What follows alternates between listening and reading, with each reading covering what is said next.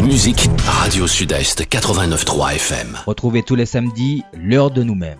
L'heure de nous-mêmes, l'émission qui traite de toute l'actualité politique de la Martinique. L'heure de nous-mêmes, c'est tous les samedis sur Radio Sud-Est.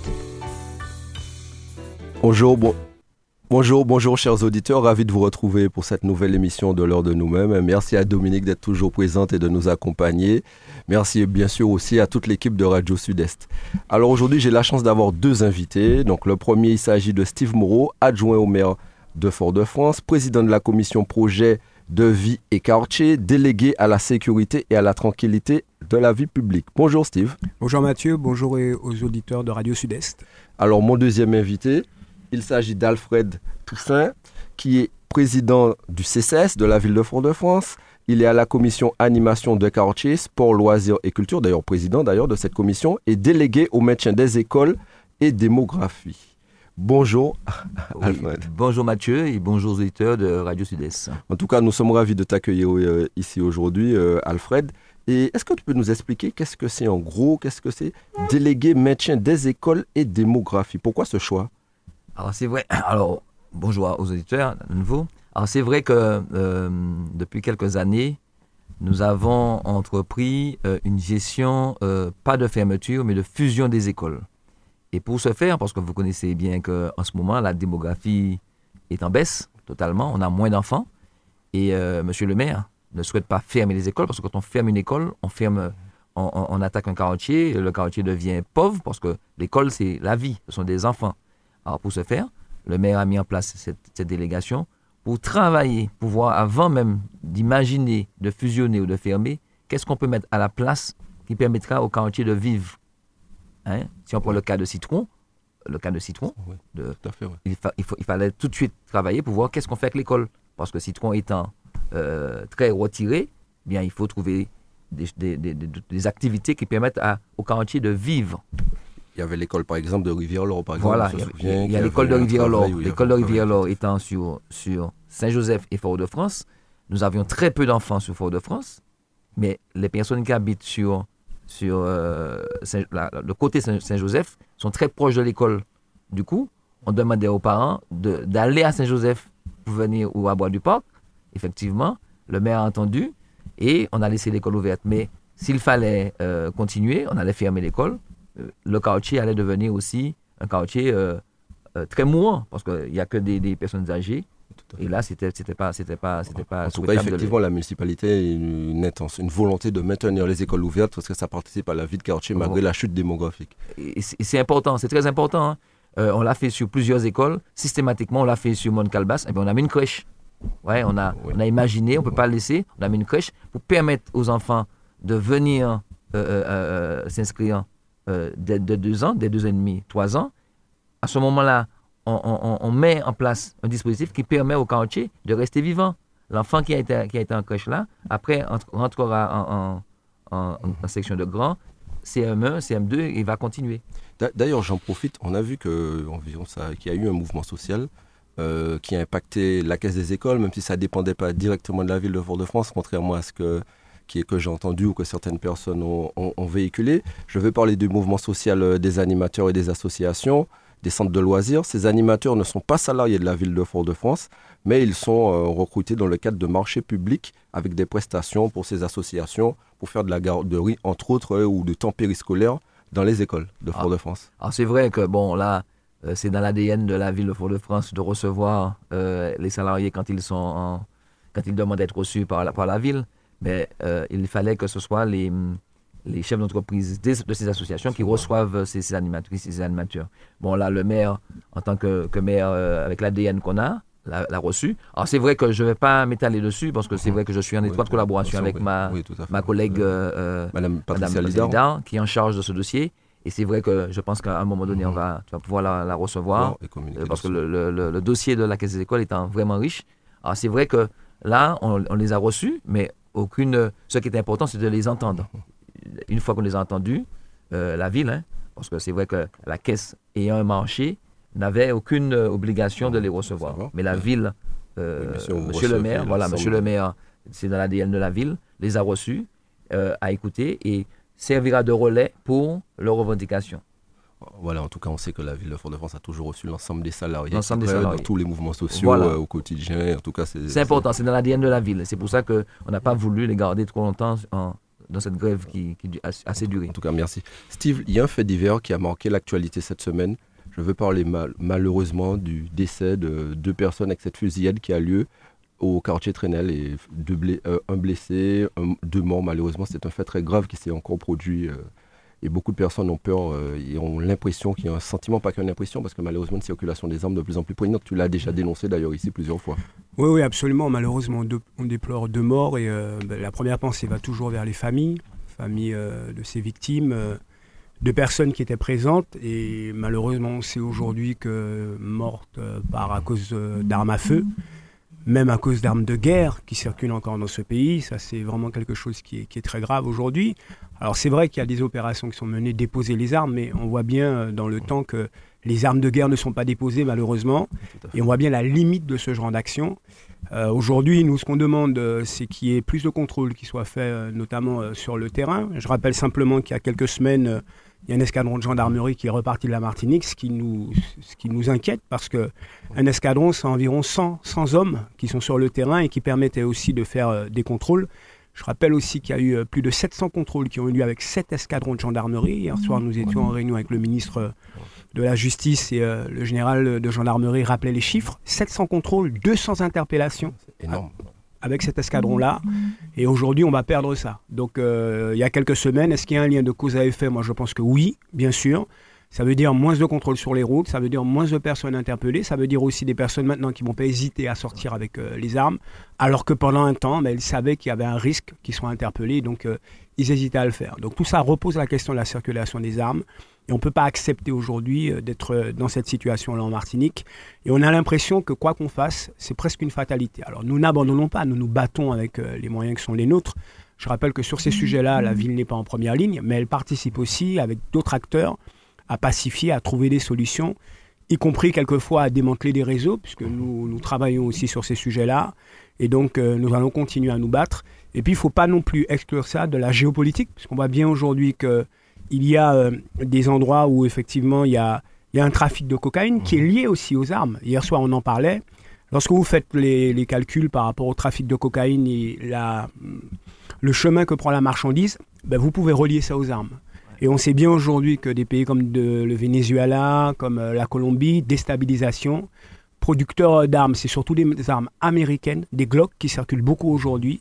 Et donc c'est ça le principal euh, problème auquel on est confronté au quotidien.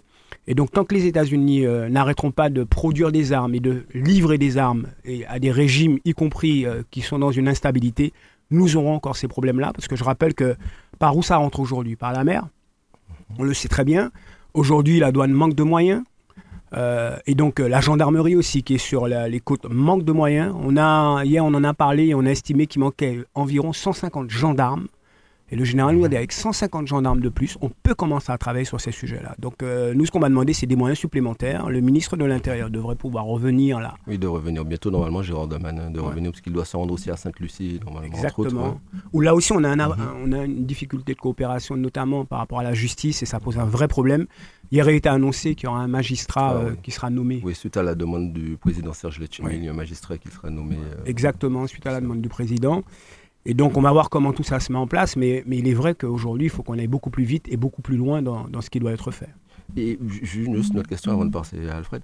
Euh, Quel, on sait que la ville, en tout cas à son niveau, en tout cas, elle essaye d'agir pour faire notamment de la prévention, surtout en matière de sécurité, et agir avec ses moyens, en tout cas les, euh, les compétences qui lui, qui lui sont dévolues, en tout cas, à ce niveau-là. ouais.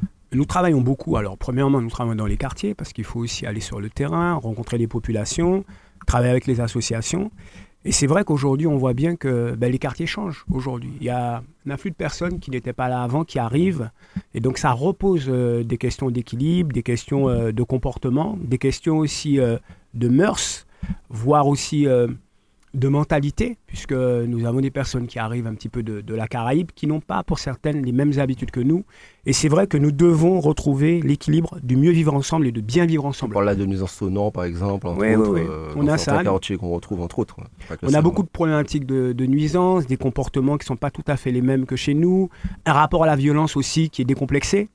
Et aujourd'hui, c'est vrai qu'on agit sur ces sujets-là, nous allons au plus près, nous travaillons avec des associations de manière à endiguer ça et, retrouver cet équilibre. On est vraiment sur ces sujets-là aujourd'hui qui sont très importants.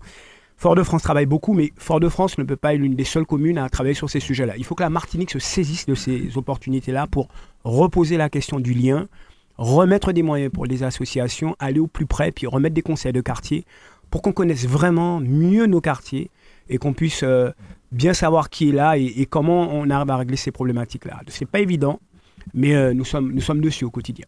En tout cas, euh, Alfred, c'est tout comme Steve, hein, tu es un élu ou les élus de la ville de Fort-de-France, vous répartissez entre guillemets les quartiers, je peux dire ça, parce que vous êtes pas. Il y a plus de quartiers bien sûr que d'élus, donc vous avez plusieurs quartiers. vous répartissez sur le territoire de, de Fort-de-France qui est très grand, et tu es confronté aussi à ce sentiment d'insécurité qu'a la population même si on sait que, en tout cas, c'est un axe prioritaire de votre contrat de mandature que vous avez mis en place avec DJ Laguerre dans le programme que vous avez présenté au niveau de la population. faut y aller. Oui, on est, on est confronté au même problème. Alors, c'est vrai que euh, de plus en plus, on a euh, des, cités, des, des, groupes d'habitation qui arrivent, en fin de compte, euh, avec un fonctionnement qu'ils n'ont pas à intégrer le quartier. si je prends le cas très simple, si on prend le cas de Ravine-Vilaine ou de Redoute, les personnes qui habitaient Redoute se connaissaient.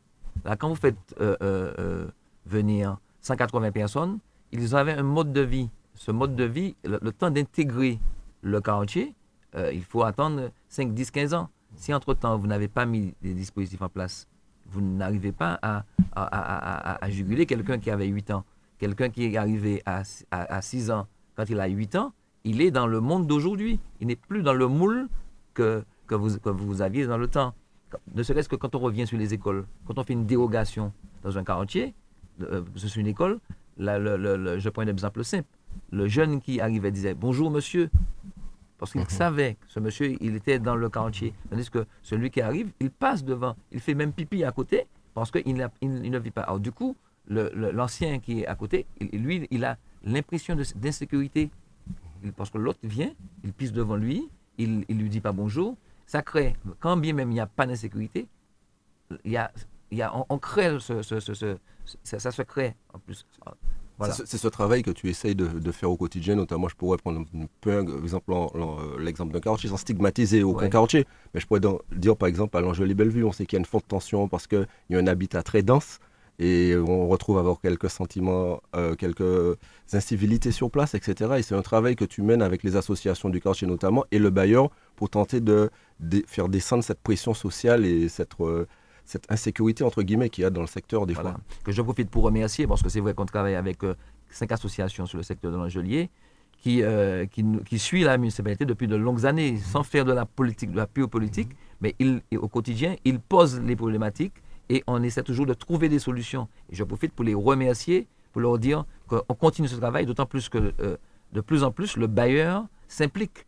Il est, plus, il est hors de question simplement de construire, mais il faut aussi construire le mode de vie, le vivre ensemble. Et ce vivre ensemble, on, de, depuis quelques années, on fait des réunions, on fait des, séances de travail pour faire de telle sorte que ce, ce, ce vivre ensemble se, se, se fortifie parce que des enfants de 8 ans sont dehors. Des enfants de 9 ans, de 10 ans sont dehors. Aujourd'hui, quand ils ont fait 10 ans, quand ils, après plusieurs années, ils se retrouvent dans la rue, bien, on a ce qu'on a aujourd'hui. Alors maintenant, il est important que le bailleur, la ville, les associations se retrouvent pour trouver des solutions pour que ces personnes, ces enfants retrouvent la voie de la, la légalité. D'accord. Steve? Oui, je voulais dire aussi qu'on a un nouveau phénomène dans, les quartiers auxquels on est confronté, euh, c'est celui des personnes qui décident à un moment donné de privatiser le domaine public, de construire une petite case en tôle, en bois, et de mettre euh, un bar, un restaurant, comme ça, et de créer des nuisances. On est confronté à ça, je pense notamment à Sainte-Thérèse, où on a, on a eu euh, plusieurs cas comme celui-là. notre attitude, c'est toujours la même dans ces cas-là. C'est d'accompagner, d'aider, de tendre la main de faire en sorte que euh, si c'est un, jeune euh, qui se lance euh, dans une activité, de pouvoir l'aider à monter sa structure, mais de lui expliquer aussi qu'il y a des règles. Parce qu'on ne peut pas laisser faire n'importe quoi, sinon ça devient l'anarchie. Donc on accompagne, on aide, mais à un moment donné, si on se rend compte effectivement que la personne n'est pas dans l'état d'esprit, le bon état d'esprit, qu'elle a décidé d'y aller franchement et d'outrepasser toutes les règles, ben à un moment donné, on est obligé de sévir. Et c'est ce que nous avons fait. à Sainte-Thérèse, nous avons un certain nombre de, commerçants qui travaillent avec nous et pour lesquels on trouve des solutions parce qu'effectivement, on est bien d'accord qu'on a une période de Covid et que l'économie est, est tombée, s'est retrouvée en grande difficulté et qu'il est nécessaire pour les chefs d'entreprise de retrouver du souffle. Et donc la ville les accompagne, on met des animations en place, on crée des conditions vraiment euh, pour qu'ils puissent s'épanouir et développer leur activité. Ça, c'est très important. Et puis, de la même manière, lorsqu'effectivement nous nous rendons compte qu'il y a des personnes qui décident de faire des choses qui sont totalement illégales et qui viennent pour euh, embêter les autres, à ce moment-là, nous agissons aussi. Nous avons fait démonter, euh, il y a quelques jours, deux, deux constructions en bois totalement illicites et pour lesquelles nous avions eu plusieurs réunions et comme les personnes qui étaient derrière ça, finalement, ne voulaient pas travailler avec nous, on a pris la décision de déconstruire. Voilà. Et nous irons à chaque fois et partout le faire parce que nous ne pouvons pas aujourd'hui laisser se développer ce genre d'attitude. Et puis, ça, ça vient aussi. Euh, c'est quelque chose qui est totalement contre-productif et puis qui manque d'équité et d'égalité. Quand on m'explique qu'un chef d'entreprise investisse, que lui paie des impôts et essaie effectivement de se mettre dans la règle, et puis que d'autres décident d'outrepasser. Donc, toujours la même chose, hein, je viens de dire clairement euh, au micro de Radio Sud-Est, nous accompagnons, nous accompagnons tant qu'il le faudra, parce qu'on peut comprendre effectivement qu'il y a des gens qui sont en difficulté. Nous accompagnons toutes les associations qui le souhaitent pour qu'elles se structurent. D'ailleurs, c'est ce qu'on fait avec les services de la ville, pour les aider à, se déclarer, à aller au journal officiel, etc. Mais à un moment donné, si certains décident d'outrepasser et de venir embêter les autres et d'être dans l'illégalité, nous agirons aussi. Je crois que les citoyens nous le demandent et sont conscients, mais chaque fois que nous agissons, nous allons au plus près des populations, leur demander aussi leur avis, et chaque fois que nous procédons aux déconstructions, c'est avec l'accord des conseils citoyens, des conseils foyalais, qui sont là et qui nous demandent d'agir. Je crois que c'est important de le rappeler. En tout cas, il y a un moment quand les gens ils commettent des délits, ils font des choses, c'est la justice qui prend, qui prend le relais. Et quand on parle de justice, il y a eu cette semaine la visite du ministre de la Justice, M. Éric Dupont-Moretti, qui a dit qu'il faudrait améliorer la justice martiniquaise dans une co-construction. Euh, il a parlé notamment de la surpopulation des prisons. On sait qu'il y a 1204 détenus qui sont écroués euh, en Martinique, dont 234 qui ont des bracelets. Qui ont des bracelets. Et euh, il y a plusieurs sujets qui ont été évoqués, que ce soit par le maire de Fort-de-France ou par le président du conseil exécutif, qui ont d'ailleurs obtenu, tu en as parlé tout à l'heure là, la mise en place de magistrats de liaison qui seront installés à Sainte-Lucie pour gérer les problèmes judiciaires entre nos deux territoires. Mais vous avez aussi évoqué euh, la, les différentes réponses pénales qu'il faudrait face aux violences sur nos territoires, mais notamment la circulation des armes, tu en as parlé tout à l'heure là, le scandale du chlordécone, euh, mais aussi le contrat territorial, euh, tu pourras nous en parler, qui est le contrat territorial de sécurité intégré. Oui, on va commencer par ça, par le, contrat territorial de sécurité intégré auquel la CTM participe, mhm. la ville aussi participe, l'association des maires mhm. aussi. Nous avons posé plusieurs préalables. le premier préalable, c'est qu'on souhaite effectivement que toutes les instances travaillent et participent sur ces questions de sécurité. On a bien entendu des contrats locaux de sécurité et de prévention de la délinquance qui existent dans certains territoires et pas dans d'autres. Nous avons aussi des particularités aussi, euh, nous avons des zones gendarmerie et des zones police. Et là, il faut que les, entités de sécurité travaillent mieux ensemble. Au niveau de la CACEM aussi, on, a mis en place un CISPD, Conseil mhm. intercommunal de sécurité et de prévention de la délinquance, ce qui n'existait pas. C'est la seule aujourd'hui euh, communauté d'agglomération qui se dote de ce moyen supplémentaire-là. Pourquoi? Parce que justement, les quatre communes de la CACEM doivent travailler mieux sur ces sujets-là à quoi on est confronté? Vous prenez un, délinquant, par exemple, qui vient de commettre un braquage à Shellshare. Il passe Shellshare et il descend à Fort-de-France. Shellshare commence à travailler dessus, mais Fort-de-France n'a pas les informations. Donc, à un moment donné, les délinquants savent effectivement où s'arrête euh, la frontière et donc jouent de ces problématiques-là euh, entre les communes et donc en profitent pour échapper au contrôle que ce soit de la police ou de la gendarmerie, mais profite de, de, de, cette situation-là pour pouvoir euh, commettre des méfaits et ne pas être attrapé. Aujourd'hui, nous voulons travailler d'une seule voie. L'un des exemples qu'il faut citer aujourd'hui, c'est la vidéoprotection, puisque Fort-de-France, nous avons 64 caméras. Dans le contrat territorial de sécurité, nous devrions passer à 100 caméras. Les communes de la CACEM aussi vont augmenter leur parc de vidéoprotection et nous avons prévu de permettre qu'il y ait un partage d'écran au niveau euh, des caméras, ce qui nous permettra d'être plus efficaces. D'autre part, pourquoi on travaille sur ce contrat territorial? Il y a un travail aussi que les polices municipales doivent pouvoir faire ensemble. Aujourd'hui, les unes travaillent euh, seules et les autres travaillent, enfin il y, en a certaines qui travaillent ensemble, mais tout le monde n'est pas dans le même état d'esprit. Aujourd'hui, il faut de la cohésion, parce qu'on s'est bien rendu compte que sur ces problématiques-là, et notamment l'exemple euh, qu'on a en Martinique, c'est la situation par rapport à la drogue. On voit bien que les délinquants sont très organisés. D'ailleurs, on, en parlait hier, il y, en a qui, qui, envoient des, informations par GPS, avec des points GPS pour venir sur la mer, pour pouvoir ravitailler et débarquer au niveau des côtes. Si nous, on ne travaille pas ensemble sur ces sujets-là, on risque encore une fois d'être pris de court. Donc euh, voilà, le contrat territorial, c'est aussi permettre aux équipes de mieux travailler ensemble. C'est aussi de donner des moyens supplémentaires, notamment sur la radio, parce que là aussi, faut le dire, nous avons des systèmes radio qui ne sont pas les meilleurs aujourd'hui. Nous allons développer, euh, travailler sur le système Quartz qui permet, lorsqu'il y a un fait majeur de catastrophe naturelle, à tout le monde d'être sur le même niveau d'information et de partager ces informations-là. Et donc, voilà, ces sujets-là sont des sujets qui sont importants pour nous. Et puis, il y a un autre sujet, euh, voilà, il y a, il y a le centre pénitentiaire de Ducos. Oui, il y a 180 places supplémentaires qui sont, 120 ou 180, je ne me rappelle pas exactement, places supplémentaires qui sont construites. Notamment, il y a eu la pose de la première pierre. Absolument. Mais euh, au-delà de ça, on sait que vous avez toujours prôné depuis un certain temps. Effectivement, il faut qu'il y ait la répression, mais il faut qu'il y ait aussi surtout de l'insertion aussi. Ben, la prévention, elle est nécessaire parce que, vous savez, une fois que vous avez arrêté quelqu'un, si vous voulez pas qu'il récidive, il faut bien lui offrir les opportunités d'être réinséré dans la société. Et ça, aujourd'hui, euh, ça pêche. Hein. Dans le contrat territorial, on a pointé ça du doigt. Il faut que les associations aient beaucoup plus de moyens que ça aujourd'hui. Je sais que le, président, notamment sur les contrats PEC. Voilà, et il y a notamment aussi euh, un dossier qui arrive bientôt, en tout cas l'école de la troisième chance, qui considère pour toutes les personnes qui sortent de prison qu'ils soient mieux accompagnés et qu'on les euh, aide à s'insérer notamment dans la vie. Et ça, c'est très important parce que si on n'a pas ce lien-là, si on n'a pas cette étape-là, on va passer encore au travers. L'important aujourd'hui, c'est de faire en sorte que quelqu'un qui a fait un premier méfait ne récidive pas. On a un taux de récidive qui est trop important en Martinique, ce qui pose énormément de problèmes. Donc ces sujets-là sont des sujets qu'on n'évacue pas, sur lesquels on travaille au quotidien et qui sont nécessaires pour qu'on puisse aller vers le mieux ensemble. Et puis dernière chose, nous devons, et ça ça a été dit euh, par le maire et par le président, nous devons avoir de la coopération beaucoup plus étroite avec nos voisins de la Caraïbe, Sainte-Lucie notamment. Il faut qu'on aille beaucoup plus loin que ce qui se fait aujourd'hui parce qu'effectivement, lorsque à Sainte-Lucie, alors c'est pas pour stigmatiser Sainte-Lucie, mais lorsqu'il y a des problématiques, et notamment il y en avait dernièrement des problématiques de gang, il y a eu euh, des, meurtres à Sainte-Lucie, il y a un effet euh, de reproduction qui peut être une tentation de reproduction qui peut se faire en Martinique, et donc des situations qu'il nous faut gérer. On a intérêt à travailler avec la communauté sainte-lucienne, de même qu'on a intérêt aussi à travailler avec la communauté haïtienne, sans stigmatiser. Et j'en finirai là.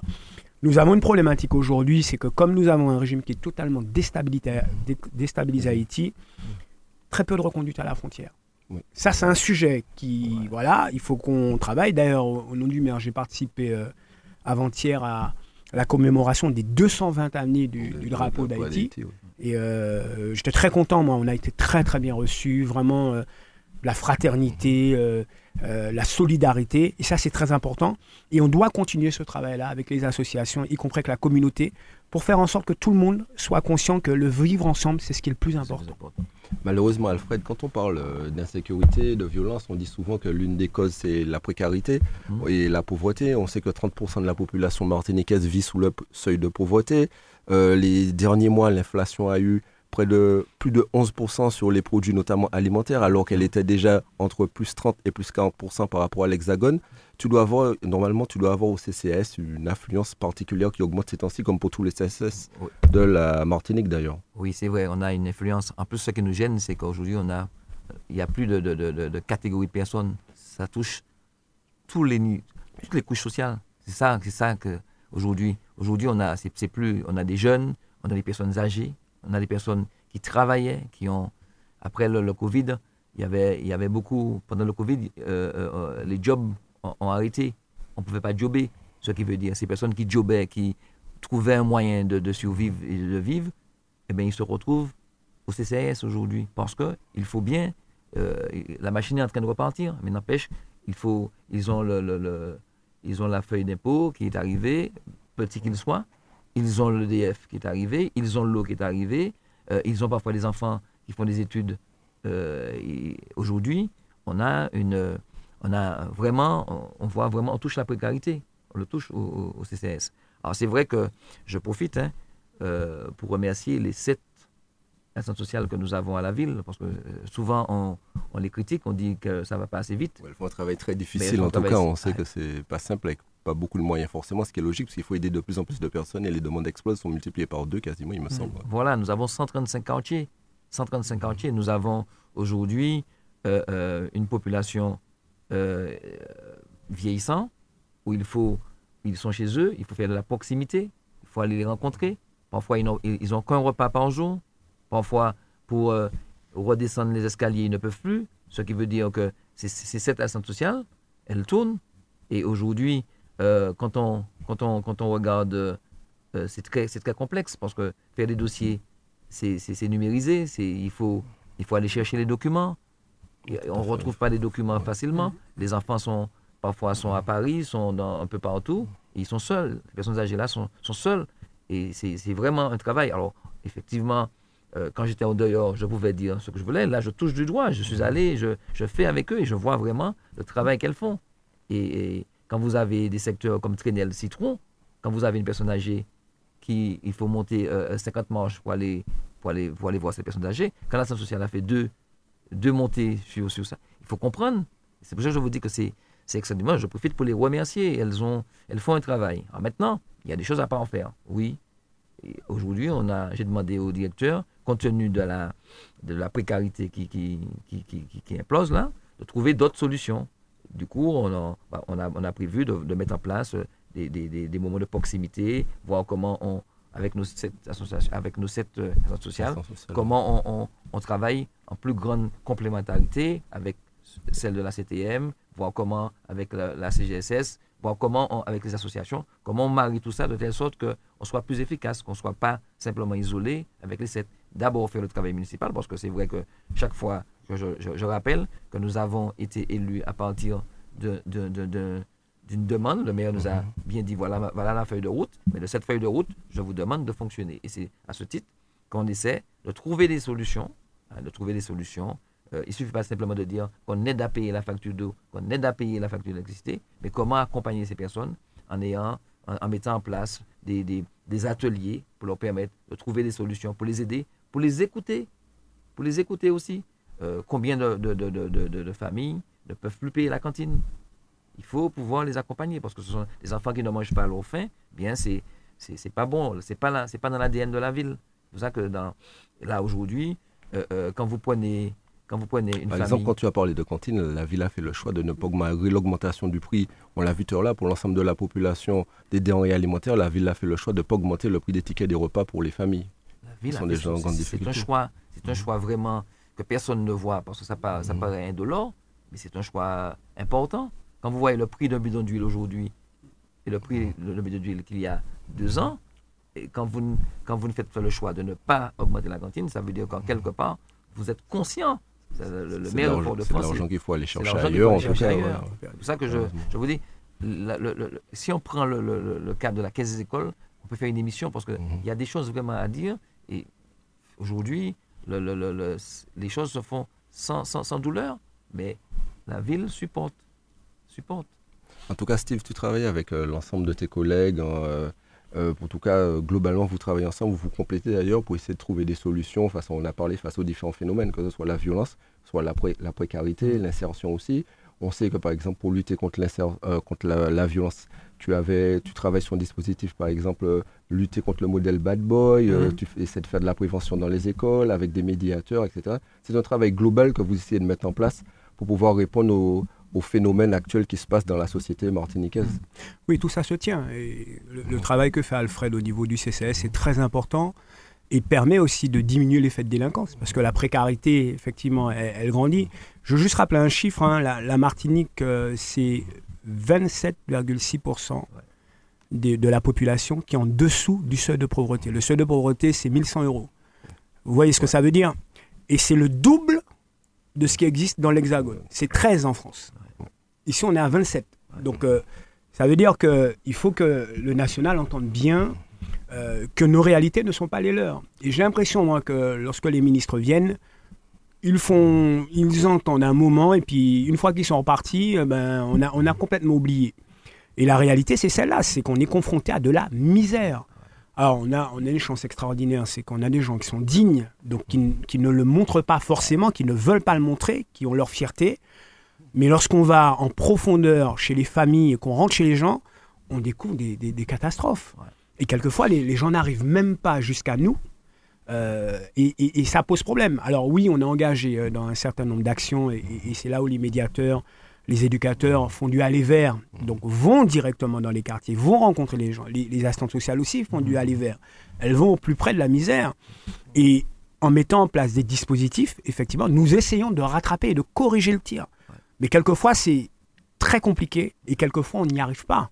Alors après, nous aussi, on est, on est embarqué dans des dispositifs pour expliquer, pour euh, influer la, la- la jeunesse et lui dire, euh, notamment, tu en faisais référence, Mathieu, sur la déconstruction du modèle bad boy. On travaille avec des collèges, avec des écoles sur ce sujet-là, pour qu'on puisse euh, faire comprendre aux jeunes qu'il y a plusieurs modèles, plusieurs modèles vertueux et que le modèle bad boy n'est pas le seul, et c'est surtout celui qu'on ne veut pas. Pourquoi? Parce que c'est celui aussi qui est vecteur euh, d'hypersexualisation. Lorsqu'on regarde un peu les clips à la télévision, on voit que c'est très, c'est très diffusé. Alors, quelquefois avec des, des musiques qui sont pas des, forcément des, des- des musiques martiniquaises et qui, qui viennent d'ailleurs avec euh, d'autres codes, avec des populations qui ont l'habitude de ces codes-là. Je pense à la Jamaïque où les gens ont l'habitude en Jamaïque, c'est leur propre code. Et lorsque vous collez ça à la Martinique, c'est pas du tout adapté. Et puis on a, on a aussi le- la, la volonté d'expliquer euh, euh, aux jeunes notamment que voilà, il y a le prix du travail, il faut faire des efforts, qu'on est, on est pour la frater- fraternité, la solidarité, l'humanisme.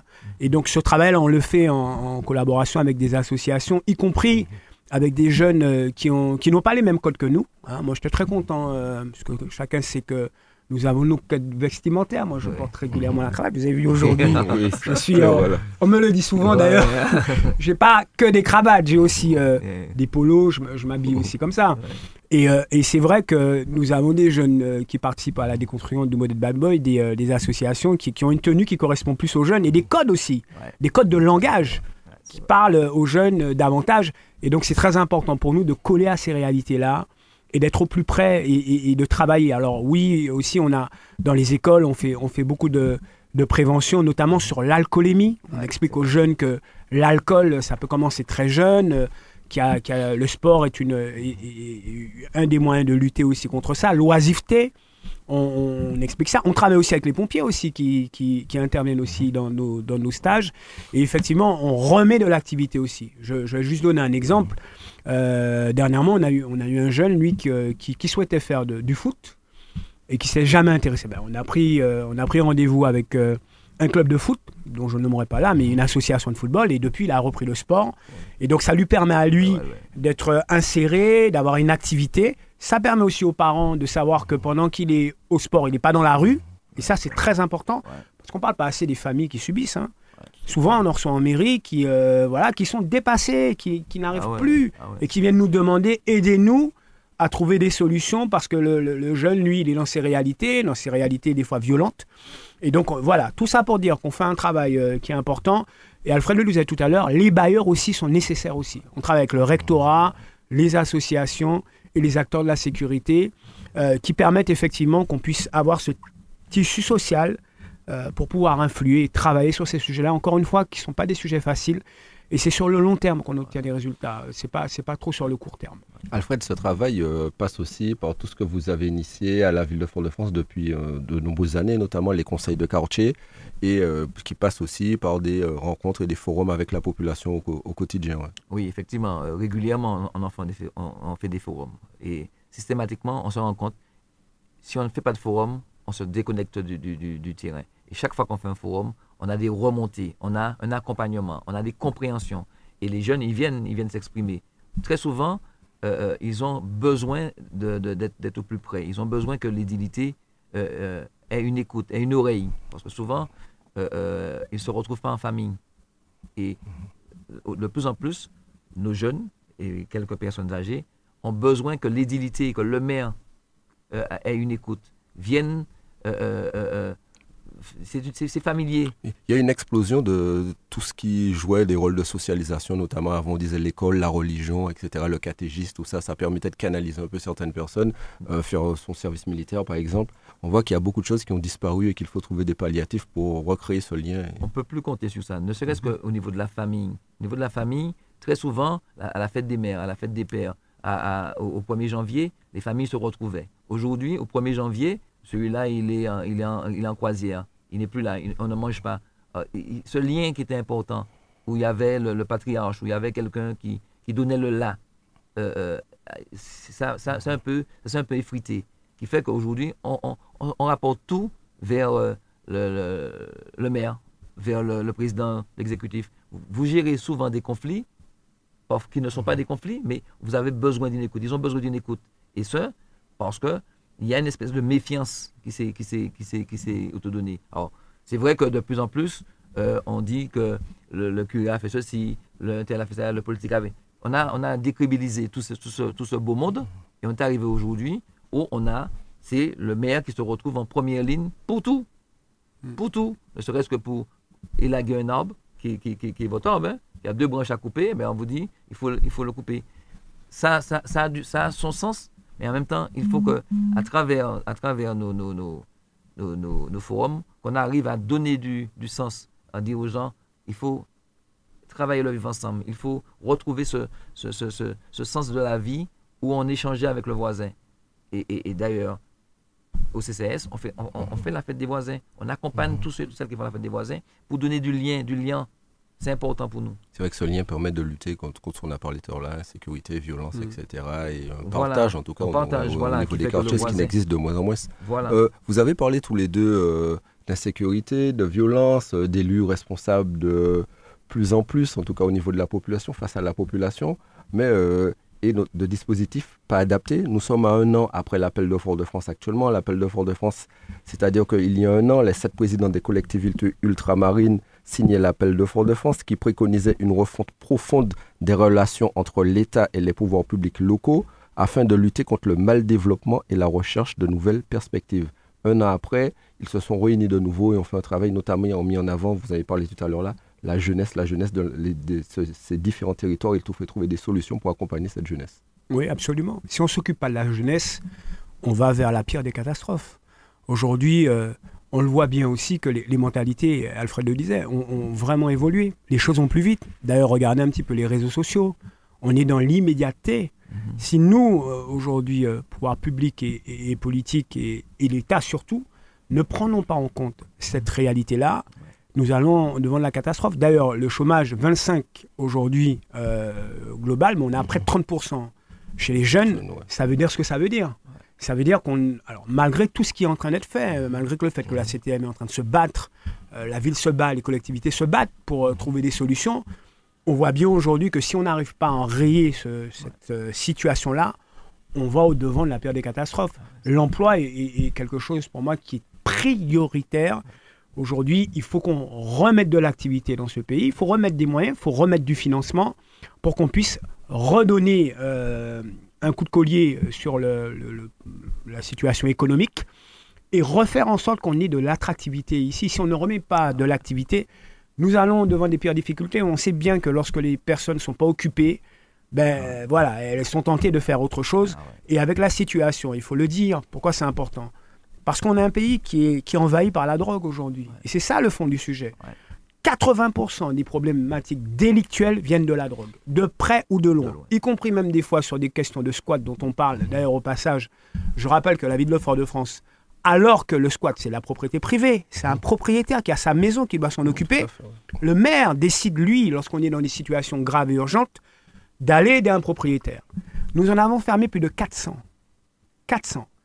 Certains sont réouverts sur lesquels on intervient. Quelquefois, il y a des problématiques de trafic, de prostitution, en fait, toute espèce de choses. On prend les devants. Mais on ne peut pas être seul sur ces situations-là. Il faut que l'État aussi, de par nos réalités martiniquaises, puisse venir aussi en soutien de par le combat qu'on est en train de mener. Ces situations-là, c'est des situations qui existent, auxquelles on est confronté. Et on a l'impression de ne pas être entendu parce que les décisions sont prises à 8000 km par des gens qui connaissent pas bien nos réalités. Et c'est ça la- la- le principal problème on est confronté. La réalité de la Martinique aujourd'hui exige qu'il y ait une mobilisation totale de la part de l'État et des ministres qui viennent quelquefois pour annoncer des choses et qui repartent aussi vite. On a besoin de gens qui s'impliquent sur le long terme. Tant qu'on n'aura pas ça, on sera encore en difficulté. Il faut vraiment qu'il y ait des, des réformes et que les élus locaux aient, aient plus de pouvoir, notamment dans certains domaines. Mais absolument. On ne peut pas prendre des, des lois et des décrets à 8000 km qui ne sont pas adaptés du tout à nos réalités. On parlait tout à l'heure d'habitants des grands blocs. On voit bien qu'en Martinique, les cités, ça ne fonctionne pas. On le voit, ça. On le voit en bas des cités. Alors, ça a été fait à un moment donné, on en avait besoin, certes, il n'y a pas de problème, parce qu'on était dans une crise de l'habitat. Il manque d'ailleurs du logement social aujourd'hui. Mais notre modèle de logement, c'est plutôt des maisons, des maisons basses, où on, redonne un petit peu ce qui existait à l'époque dans nos quartiers, le lien. Dans la cité, aujourd'hui, c'est beaucoup plus compliqué. Et en bas des immeubles, vous avez aussi des choses qui se passent qui ne sont pas très claires. Donc, si on veut redonner du lien, si on veut remettre de l'attractivité, si on veut protéger ce vivre ensemble, il faut pouvoir mettre en place des dispositifs qui sont adaptés à nos réalités. Et non le contraire. On a l'impression que c'est nous qui devons nous adapter aux réalités des dispositifs. Et donc ça, pas, ça peut pas fonctionner. Et ça ne fonctionnera pas. Et quand on parle euh, d'adaptation aux dispositifs, en tout cas de choses qui ont changé, il y a un décret qui a été publié il n'y a pas longtemps, Steve, je voudrais avoir ton point de vue dessus, qui permet la réintégration des soignants non vaccinés. On en a parlé très souvent ici d'ailleurs durant le Covid-19. C'est un élément de très forte tension euh, dans les hôpitaux, notamment en Martinique aussi, tout comme dans l'Hexagone. Moi, je ne comprends pas comment on a attendu aussi longtemps pour réintégrer les, soignants. C'est franchement, c'est incompréhensible. Depuis, des pères et des mères de famille qui ne sont pas payés, qui sont en grande difficulté, qui ne peuvent pas se relancer sur d'autres emplois, ou s'ils le font, c'est temporairement, qui ont un emploi à l'hôpital et, et, qui se retrouvent du jour au lendemain spoliés, sans qu'on puisse leur expliquer pourquoi. À un moment donné, on a bien vu que le Covid n'est plus là, en tout cas n'est plus aussi fort qu'il était. On a l'impression, alors qu'ils auraient dû être réintégrés très rapidement, on a l'impression que ça ressemble à une sanction déguisée. Comme vous n'avez pas fait ce que j'ai demandé, je vous sanctionne. Mais ça ne peut pas fonctionner comme ça. J'ai heureusement que là, la décision a été prise, mais je trouve qu'elle est très tardive et des dégâts ont lieu sur des pères, des mères de famille qui sont retrouvés en grande difficulté. Ce n'est pas acceptable ce qui s'est passé là. Quand on parle de dégâts, juste avant de passer la parole à Alfred, euh, je souhaite avoir ton point de vue. quand on parle de dégâts, notamment dégâts sur la santé, je veux parler des sargasses. La ville de Fort-de-France est un peu moins confrontée parce que souvent quand elles arrivent, elles repartent tout de suite. Mais il y a d'autres communes qui sont fortement confrontées. Il y a une population qui souffre. Euh, le plus souvent, on parle déjà de difficultés sur la santé. Il y a des études qui sont en cours actuellement menées d'ailleurs par le professeur Dabor que je salue. Euh, il y a le GIP anti-sargasse qui a été mis en place, créé officiellement par la collectivité territoriale et l'État. Et euh, son installation a eu lieu lundi d'ailleurs dans la belle commune de la Trinité. Euh, c'est important quand on parle de prise de responsabilité des élus. On voyait qu'avant qu'il y avait des élus qui considéraient que ce n'est pas notre compétence, c'est à l'État de gérer ça et qu'on s'en mêle pas. Et là, on voit qu'il y a une vraie initiative. Et pour aller euh, prendre à bras le corps le problème et ne pas dire que ce n'est pas nos compétences, ce n'est pas nos affaires et qu'on s'en occupe pas, alors qu'il y a des dégâts considérables sur la population martiniquaise. Chaque fois qu'on a des sujets comme ceux-là, qui sont des, sujets importants de santé publique, il faut qu'on s'en mêle, il faut qu'on prenne notre part aussi. On ne peut pas toujours dire que c'est de la faute de l'autre, c'est l'État qui ne fait pas. Et quand bien même ce serait la responsabilité de l'État, nous avons aussi à apporter nous-mêmes notre pierre à l'édifice. Moi, je salue le GIP qui a été mis en place à l'initiative de Serge Chimi, il faut le noter, et c'est très important euh, que ce combat-là se fasse, parce qu'on avait l'impression jusque-là que ce n'était pas l'affaire de l'État, c'était l'affaire des communes qui se débrouillaient elles seules, avec une collectivité qui venait en aide, et puis après, circuler, il n'y a rien à voir. Non, la, sargasse a des conséquences sur la santé humaine. D'ailleurs, on voit bien sur les appareils ce qui est en train de se passer, parce que vous avez un téléviseur qui est pas loin, il ne fonctionne plus. Il faut le jeter. Donc ça veut dire qu'il y a forcément une conséquence sur la vie humaine. Et quand on dit vie humaine, c'est pas que vie humaine, c'est tout tout ce qui est euh, poisson, tout ce qui est sur le littoral, tout ce qui est biodiversité, il y a une conséquence dessus. Et je pense qu'aujourd'hui, on n'en a pas encore fini avec ça. Nous allons peut-être encore découvrir des choses au fur et à mesure. Mais ce qui est important, c'est qu'il faut le traiter. Et j'ai bien compris qu'il y a une volonté aussi de valoriser. C'est-à-dire, c'est pas le traiter seulement et puis le mettre de côté. C'est comment on fait pour le valoriser, s'en servir, pour que ça nous soit profitable. Moi, je salue vraiment cette initiative qui est très importante. Et je souhaite qu'elle aille au bout et qu'on puisse au bout du bout traiter ces sujets-là, qui sont des sujets qui, ben, qui arrivent comme ça, auxquels euh, l'Hexagone n'est pas confronté, mais qui sont nos réalités martiniquaises et guadeloupéennes auxquelles on est confronté. Donc euh, bravo pour l'initiative qui a été prise et je souhaite qu'elle continue et qu'elle soit amplifiée. Alfred, sur le même sujet. Bien sûr, les sargasses, ben, d'abord saluer euh, l'initiative prise par notre président de l'exécutif. Hein.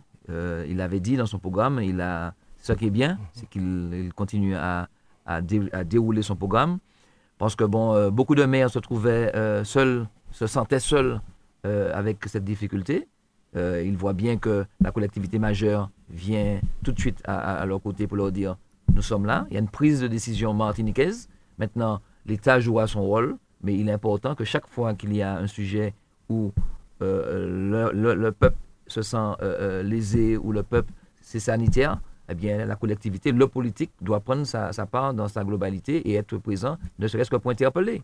Ne serait-ce que pour interpeller. S'il n'interpelle pas, eh bien, il ne joue pas son rôle de politique non plus. En tout cas, Steve, quand on parle de prise en charge et de responsabilité, il y a un sujet qui a tout, où on, a, on considère, qui, je veux parler du non-lieu du chlordécone, qui cause pas mal de soucis. D'ailleurs, ça s'est vu avec des manifestations et euh, d'ailleurs, le Parti progressiste martiniquais, mais aussi le maire de Fort-de-France, le président du conseil exécutif Serge Letchimi et la CTM, ils ont pris d'ailleurs des motions contre cela. Ils ont demandé, en tout cas, euh, la collectivité a fait appel d'ailleurs de cette décision.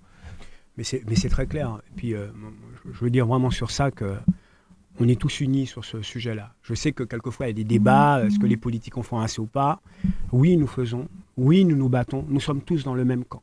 Nous n'acceptons pas ce qui s'est passé là, qui est un vrai crime contre l'humanité. Et nous n'acceptons pas non plus le non-lieu qui consiste à nous renvoyer dos à dos sur ce sujet-là.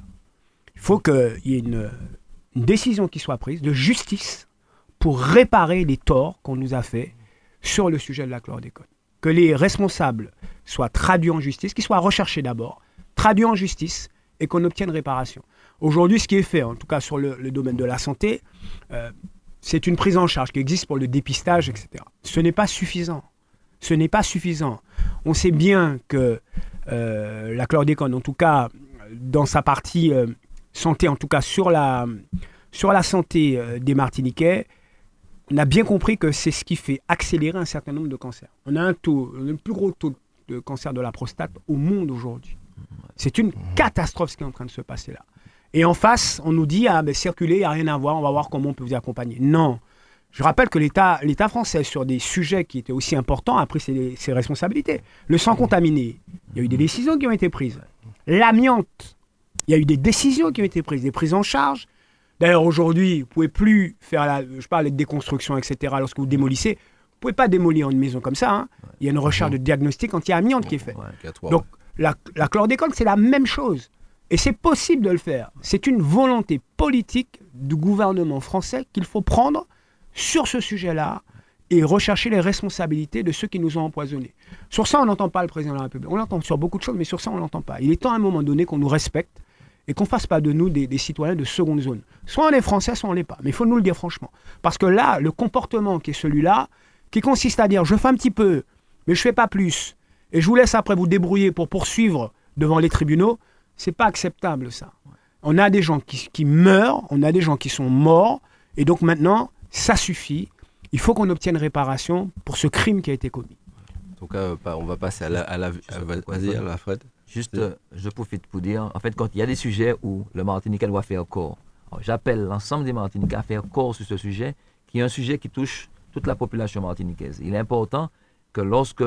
Ce n'est pas une affaire de, de, de, de, droite, de gauche, de vert, rouge, vert, noir. Non, c'est un problème sanitaire et le peuple martiniquais doit faire corps sur ce sujet-là. Et c'est vraiment mon vœu le plus, absolu que j'aurais souhaité que, sur ces, dans des moments de, réunion, on ne doit pas être en, polémique. On doit être complémentaire là, de telle sorte que euh, vis-à-vis du gouvernement français, qu'on soit fort, vis-à-vis de la justice, qu'on soit fort, de telle sorte que réparation soit, Et rappelons aussi que nos élus, en tout cas à la collectivité, on soit le maire de Fort-de-France, le président du conseil exécutif et l'ensemble des élus qui la, composent la collectivité territoriale de Martinique, ont demandé la mise en place d'une loi programme vraiment pour aller plus loin, pour travailler notamment sur la dépollution, etc., et l'accompagnement, pour qu'on puisse trouver des solutions face à ce fléau qui nous touche au quotidien. Et, surtout le maire de Fort-de-France, qui, pour lui, c'est vraiment un, combat qu'il doit prendre. D'ailleurs, il a toujours aidé, hein.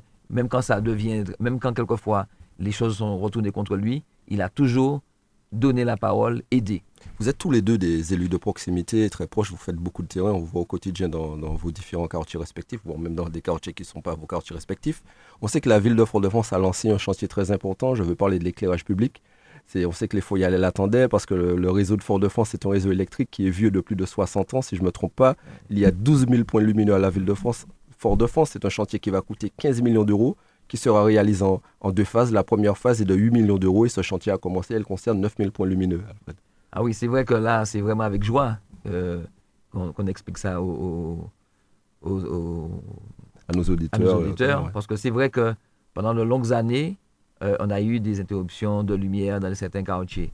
Mais le maire a, a- a dit et a répété que pour lui, c'était un objectif prioritaire. Et là, on a commencé, ça fait peut-être six mois, c'est ça Et euh, on voit bien les points jaunes qui se transforment en points blancs. hein, et on voit bien Ce sont des LED. des qui LED, des ça. LED. Ça se fera euh, progressivement. Il y a plusieurs quartiers qui, ont déjà, euh, qui sont déjà en lumière. On demande à ceux et celles qui sont encore en train de dire qu'on ne fait pas dans leur quartier, ça arrivera tout doucement, parce que c'est vrai que le réseau est vieux. Ça fait la, la- la- quand, quand, quand Césaire Aimé a, Aimé Césaire a, Mis en place a mis en place le réseau, bien il a fait avec ses, ses, Ses moyens. Ses au fil de l'eau. Il, il- il tirait un, un- un branchement par là, il tirait un réseau par là, il donnait de la lumière par là parfois. Euh, On on a surdimensionné le, le réseau pour rendre service. Bien aujourd'hui, on est en train de le mettre dans les normes et ça prendra un petit temps. Mais je suis vraiment content de voir que la lumière arrive. En tout cas, Steve, cet éclairage public euh, permettra de lutter notamment con- contre l'insécurité, en tout cas. dans Absolument. Absolument. Parce que de la ville. ouais. l'éclairage public fait partie euh, des éléments qui sont indispensables pour combattre le sentiment d'insécurité. Il suffit que vous enleviez la lumière quelque part et les gens qui y sont, en plus, quand c'est des personnes âgées, ça prend encore plus d'importance, se sentent en, en insécurité. Mais juste dire sur, euh, sur ce sujet-là euh, deux choses. La première, c'est que ce projet est un projet qui est innovant, qui, qui est très important, puisque la LED est là. D'un point de vue en- environnemental aussi, c'est très important, ça consomme beaucoup moins. Donc on fait aussi une action citoyenne avec ce projet pour protéger l'environnement. Dernière chose que je veux dire aussi euh, dessus, c'est que nous avons un certain nombre d'équipes, euh, notamment de la direction de l'éclairage public, qui travaillent, y compris de nuit, sur tous les sujets euh, d'éclairage public. Alors dès qu'il y a une, une ampoule ou un réseau qui tombe, euh, le soir même, euh, les équipes y vont. Et, et je veux vraiment m'en rendre hommage. Alfred parlait tout à l'heure des assistantes sociales, mais je veux vraiment rendre hommage aussi à ces équipes-là, Ouais. qui de nuit euh, vont parfois dans des, des lieux très reculés et euh, découvrent des situations qui sont aussi très compliquées. Donc euh, ça aussi c'est très important. On a une équipe qui est réactive et qui n'hésite pas à aller au plus près des populations pour, pour essayer de trouver des solutions. Et puis aussi, euh, il a dit, hein, le, le réseau est en train de- de- de- d'être développé. Euh, c'est très important parce que lorsque vous avez le- le- la qualité, euh, luminosité, on voit tout de suite effectivement que on a un réseau qui est neuf et ça permettra aussi, euh, bien entendu, de, permettre aussi que à la ville de se moderniser sur ces sujets-là. Très important. Autre chose aussi que nous allons développer sur l'éclairage public, c'est le solaire aussi, parce que nous travaillons aussi sur ces sujets-là dans certaines zones, notamment sur des zones d'activité.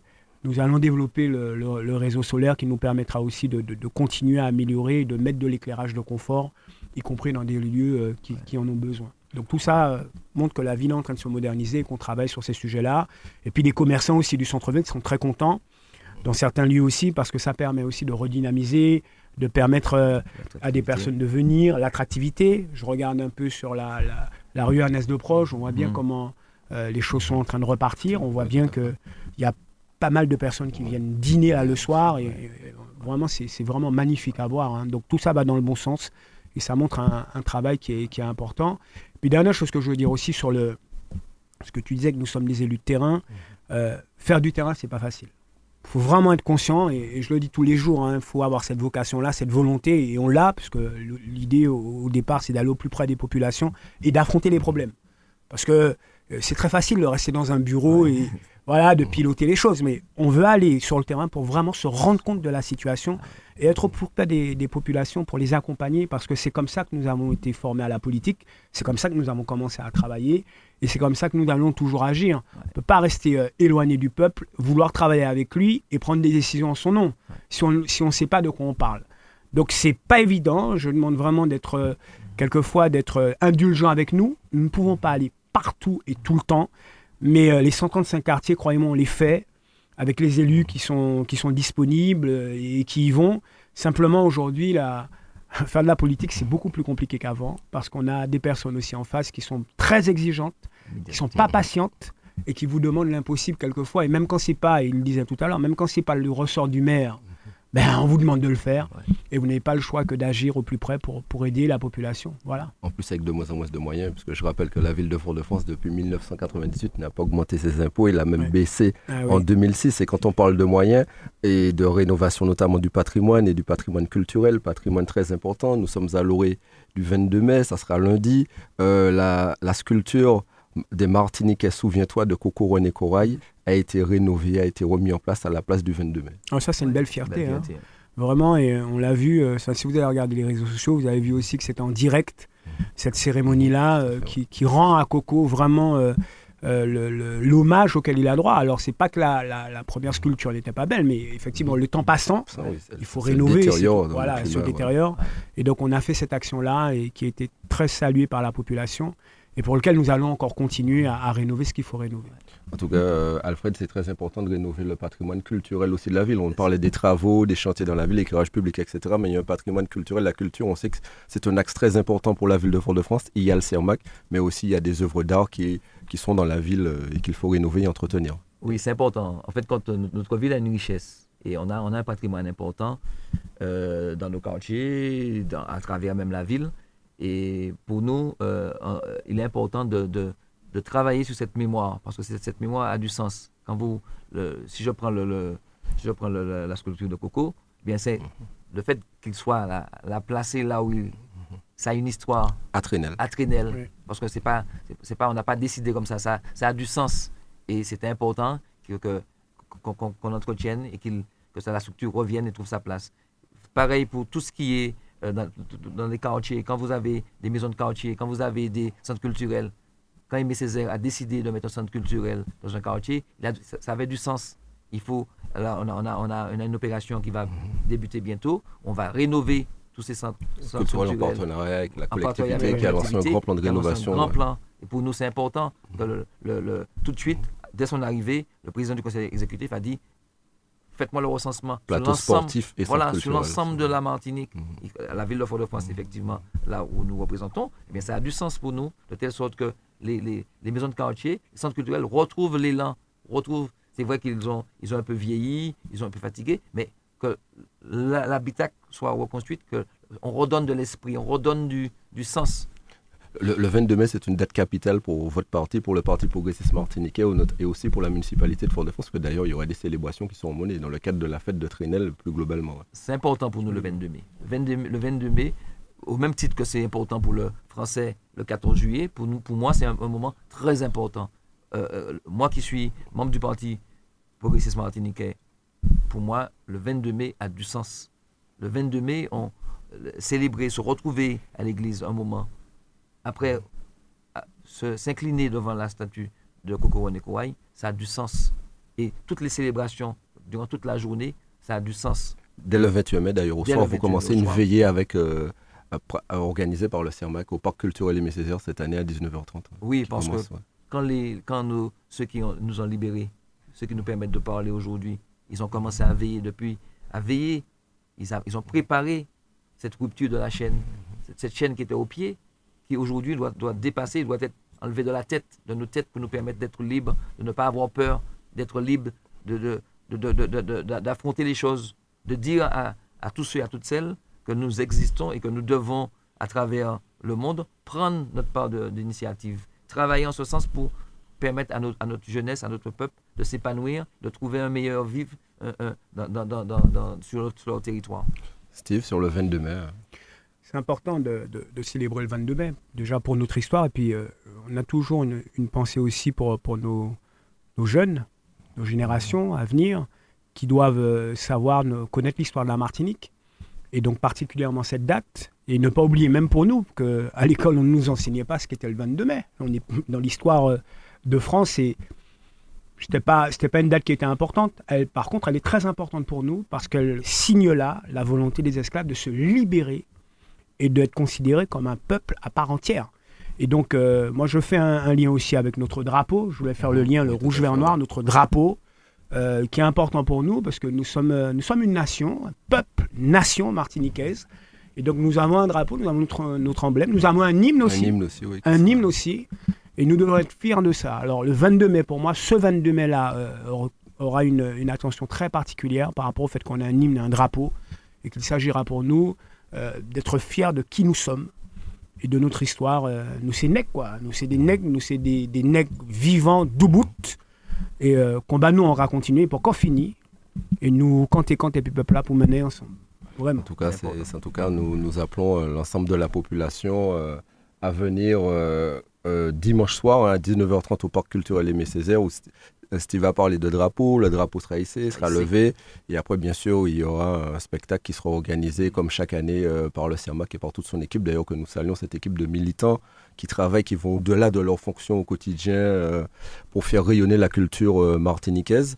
Euh, juste un dernier mot très rapide, parce que malheureusement nous sommes arrivés au terme de cette émission. Je rappelle qu'il y a eu, tu es d'ailleurs membre Alfred du comité national du Parti progressiste Oui. martiniquais, qu'il y a eu les élections sénatoriales et que c'est Raphaël Séminon qui a été choisi euh, par le PPM. Il a été élu par le comité national et que le scrutin aura lieu le 24 septembre. Oui, c'est bien ça, le 24 septembre.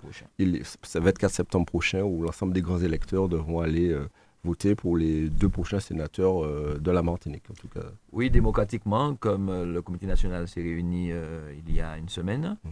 et il y avait six candidats en liste, et démocratiquement, le camarade Raphaël Séminor a été élu, et il représentera loyalement, dignement euh, notre parti. Euh, il deviendra le sénateur de la Martinique, mais euh, d'abord, euh, il va falloir qu'il se mette au suffrage de- des, des- des grands électeurs, des grands électeurs, et je- nous serons de- derrière lui pour permettre que notre parti et la Martinique ait un sénateur. Steve? Oui, moi je, je tiens déjà à féliciter euh, vraiment le, le cursus démocratique sur lequel nous sommes. hein. Vous savez, euh, chez nous, c'est pas, ça ne se fait pas par un coup de baguette magique. euh, Il y a effectivement un cursus, un comité d'investiture où les, les personnes présentent leur candidature, comité national qui s'est élu, qui, qui se réunit et qui a, qui a été élu démocratiquement lors du dernier congrès, et donc qui étudie toutes les candidatures et qui vote. Et ensuite, il y a une désignation qui est faite pour que le candidat représente le Parti progressiste martiniquais dans cette élection. Donc nous allons euh, soutenir notre candidat pour cette élection et, parce que nous avons besoin d'un d'un sénateur euh, qui puisse euh, représenter euh, la Martinique et être sur les luttes que nous menons actuellement pour que notre pays se développe et, et que nous soyons bien représentés au Sénat. En tout cas, c'est sur ces mots que nous allons conclure cette émission. En tout cas, nous appelons tout le monde à bien célébrer ce 22 mai, week-end très important pour nous, Martiniquais. En tout Oui, cas, nous vous important. invitons notamment aussi, entre autres, euh, le 22 mai au matin, à 8h, il y a la messe, Alfred l'a messe. rappelé, 8h la messe, après le défilé, Défilé. 8h messe, église des Terres Saint-Ville, après le défilé, avec la, la pause, euh, le défilé qui se rendra à la place du 22 mai devant la statue René, Ah, René oui. Corail, et après, il y aura bien sûr des Dépôt de dépôts de gerbes, et aussi euh, allocutions. des allocutions. Et bien sûr, dans le cadre de la fête du La quartier fête de de Trénel, rappelons ça, il y a des manifestations, Absolument. etc. Bon, nous sommes dans un long week-end, nous vous appelons tous à la prudence, prudence sur les routes. Parce que nous n'avons pas envie de pleurer malheureusement, Mm. ce qui arrive trop souvent durant les derniers week-ends. En tout cas, soyez prudents, faites attention. La prévention pour la sécurité routière, c'est important, Oui. entre autres On n'en a pas parlé, mais c'est On très n'en important. a pas parlé, mais c'est très important aussi. Il faudra qu'on en parle d'ailleurs un jour avec des associations qui m'ont interpellé d'heure dessus, que je vais les mettre en contact avec toi, Steve. Merci Dominique, en tout cas de nous avoir, d'être toujours aussi fidèle. Nous te souhaitons à toi aussi un bon week-end, un bon week-end à l'ensemble des auditeurs. Soyez prudents et puis nous vous donnons rendez-vous la semaine prochaine pour une nouvelle émission de l'heure de nous-mêmes. Merci encore à tout le monde. Merci. Retrouvez tous les samedis l'heure de nous-mêmes. L'heure de nous-mêmes, l'émission qui traite de toute l'actualité politique de la Martinique. L'heure de nous-mêmes, c'est tous les samedis sur Radio Sud-Est. Le son des Antilles. Radio Sud-Est.